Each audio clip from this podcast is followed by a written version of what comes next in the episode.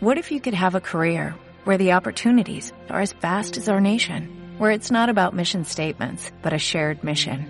At U.S. Customs and Border Protection, we go beyond to protect more than borders, from ship to shore, air to ground, cities to local communities. CBP agents and officers are keeping people safe. Join U.S. Customs and Border Protection and go beyond for something far greater than yourself. Learn more at cbp.gov/careers.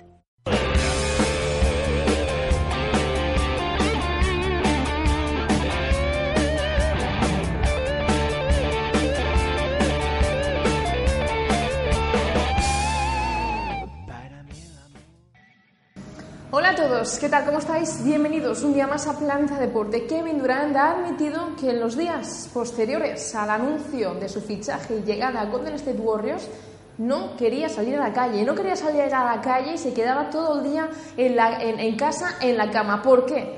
Porque temía ser insultado y atropellado. Son palabras textuales de la estrella ya de los Golden State Warriors que en la concentración con Estados Unidos para preparar los Juegos Olímpicos se ha sincerado. Ha dicho que sabía que no iba a sentar bien la decisión, pero no sabía que podía llegar a tanta gente y causar tanto malestar entre la afición de Oklahoma City Thunder. Por ese motivo no salió de casa durante los días posteriores al anuncio y por ese motivo decidió refugiarse en su familia. Él ha admitido que trató de rodearse de los suyos para que le enviaran mensajes optimistas y mensajes positivos debido a que todo lo que llegaba desde la hinchada de Oklahoma City Thunder era, era la idea de traición y de ser mala persona, de no sentir los colores de la franquicia que le había hecho debutar en la NBA. Yo creo que siempre suele ocurrir cuando una gran estrella deja un equipo para irse a ganar el anillo con otro equipo que precisamente fue el que le eliminó en las eh, finales de conferencia. Pero eh, quiero recordar que pasó lo mismo con LeBron James y más tarde LeBron James volvió a casa,